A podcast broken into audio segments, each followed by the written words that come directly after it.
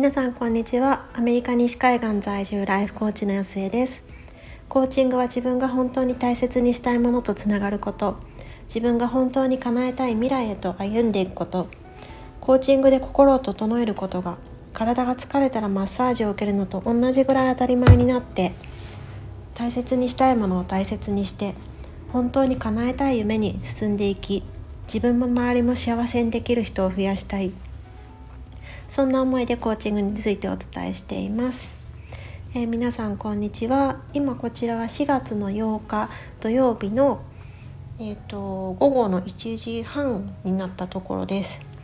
えーと、やっと週末ということでこの1週間は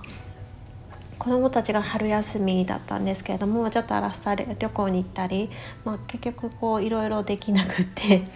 であの週末やっていいよっていうふうにあの夫に言われているのでと言いつつまあやっぱりこの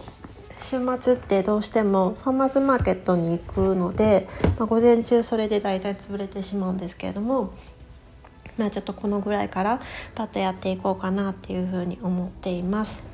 で今日はあの昨日あのインスタにアップした「デモだってを超えていく」この部分についてお話ししてみたいなっていうふうに思います。私自身もそうなんですけどなんかこうなんかやりたいなっていうふうに思って何て言うんでしょうこうパッと浮かんだ時はもうすっごいやる気じゃないですか。でなんか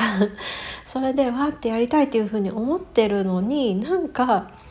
そうほんのちょっともうそれこそなんか10秒とかそのくらいで「えでもさ」とか「あでもだなんか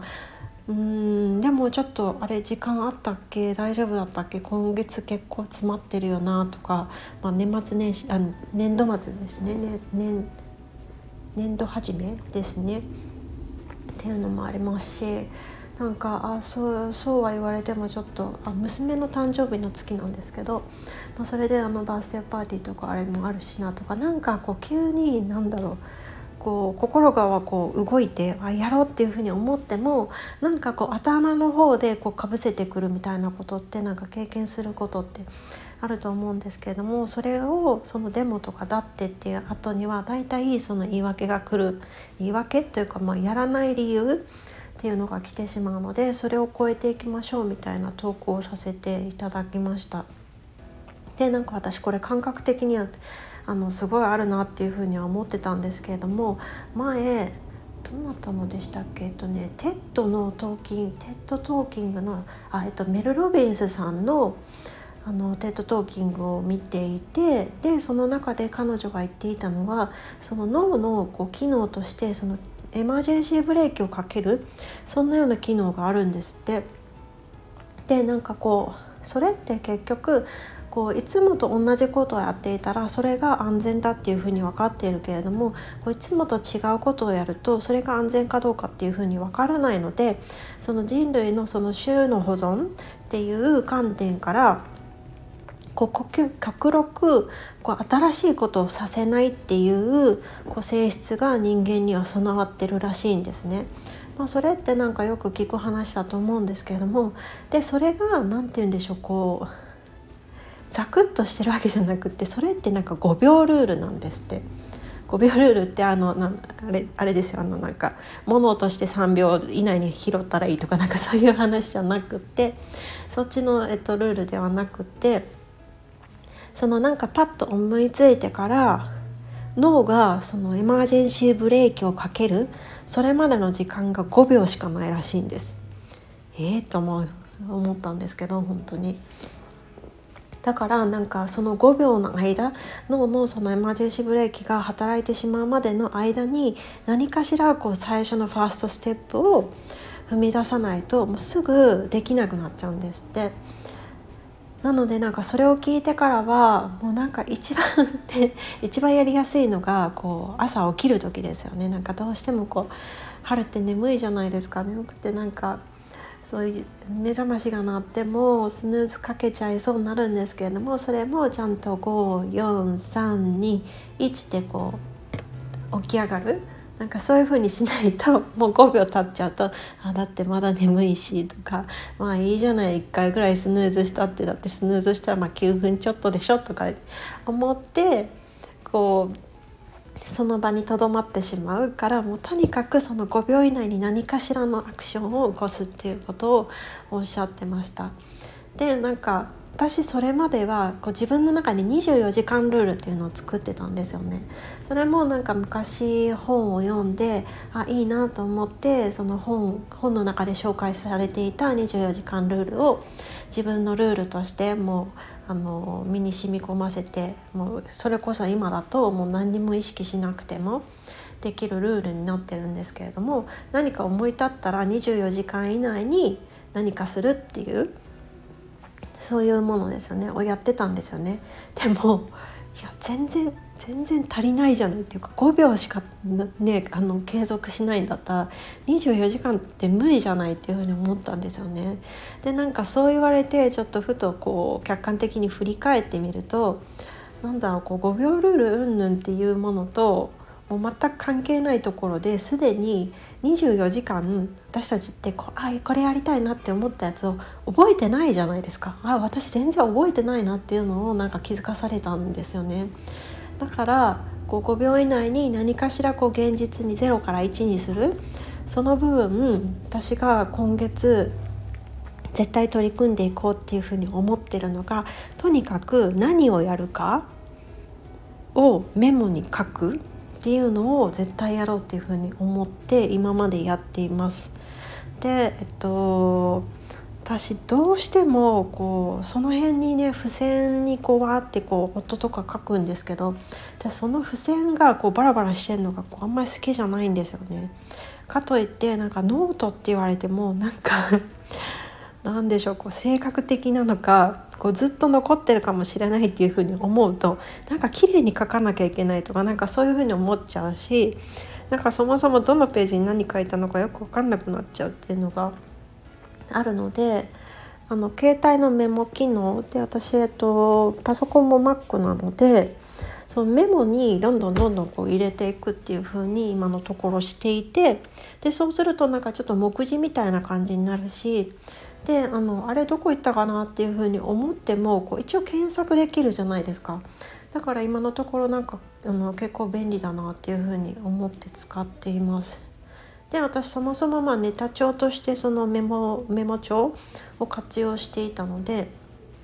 まあそういうそもそも使ってたっていうのもあって私にとってはすごくやりやすいやり方だなっていうふうに思います。まあ、皆さん多分アナログ派デジタル派いろいろいらっしゃると思うんですけれども、まあ、こういうのってなんだろう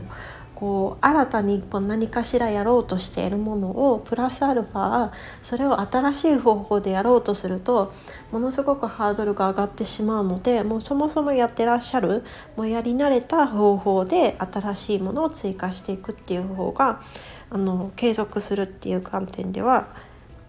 あの成功しやすいっていうふうに言われているので。今までこうノートにいろいろ書いてらっしゃる方はノートに引き続き書いていただいた方がいいんじゃないかなっていうふうに思います。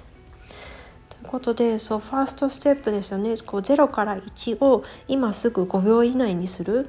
ていうのが、まあ、今月の私のテーマなんですけれどもでもこうなんで今もデモって言いましたねこうデモとかだってとか本当になんだろうなこうまあ、便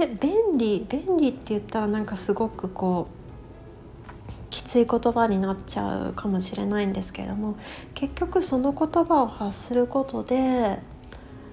うんなんか進まなくていい理由になったりとか結局こう自分が何もしなくていい理由になったりそう自分が変わらなくていい理由になるんですよね。からまあそれが本当に心から納得できるんだったら別にもうねもう私 そう昨日昨日のコーチングセッションの時にも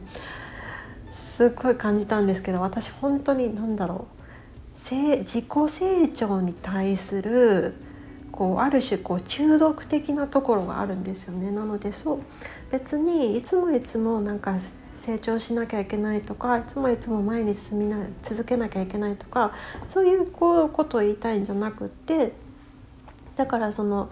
なんだろう今自分が変わる必要がないっていうふうに本当に思ってるんだったら別にいいと思うんですよね。でもやっぱり心が動くっていうことは本当はやりたいなっていうふうに思っていることで後からこう火消しにかかっているその頭の思考の方は、まあ、どちらかというとその過去からの経験の積み上げで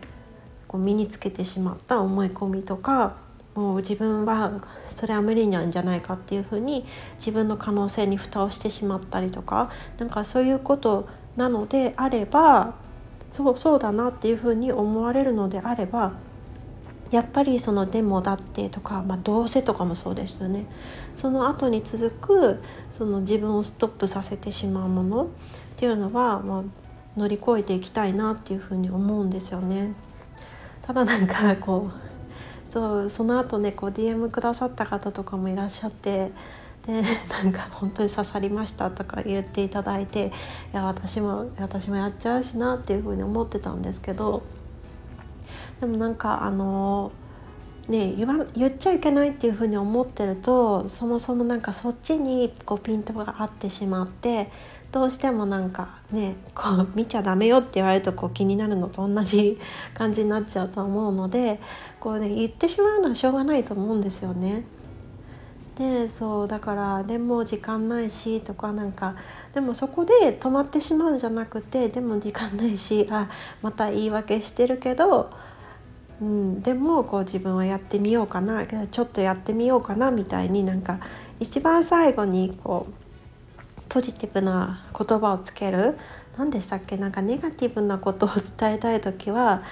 えっと、なんかサンドイッチするといいってよく言われますよね。なんか最初にこう認めるような努力を認めるようなことを言ってで真ん中にちょっとこうこうした方がいいんじゃないっていうアドバイスを入れてで最後はまたこう褒めて締めるみたいな。なんかそういうことをする理由って、まあ、最初のところはちょっと何て言うんでしょう心を開いてもらうっていうところの効果があるんでしょうけどもこう最後をその褒めて締めるっていう風にするのってあの人間ってこう一番最後に言われたことを一番覚えてるっていうふうに言われてるからなんですよね。だからそれをうまく利用し利用してでもだっての後にこう自分をストップするような言葉を言ってしまったとしてもそう感じてるけどやってみようみたいななんかこう最後にこう自分が本当にやりたいことをを付け加えて締めるみたいなことをするとやってみようっていうふうにやったらこう自然とこうやる方向に動いていくと思うのでなんかそれを試してもらえたらなっていうふうに思います。ということで今日は昨日のインスタグラムのポストであげた「でもだってを超えていく」について、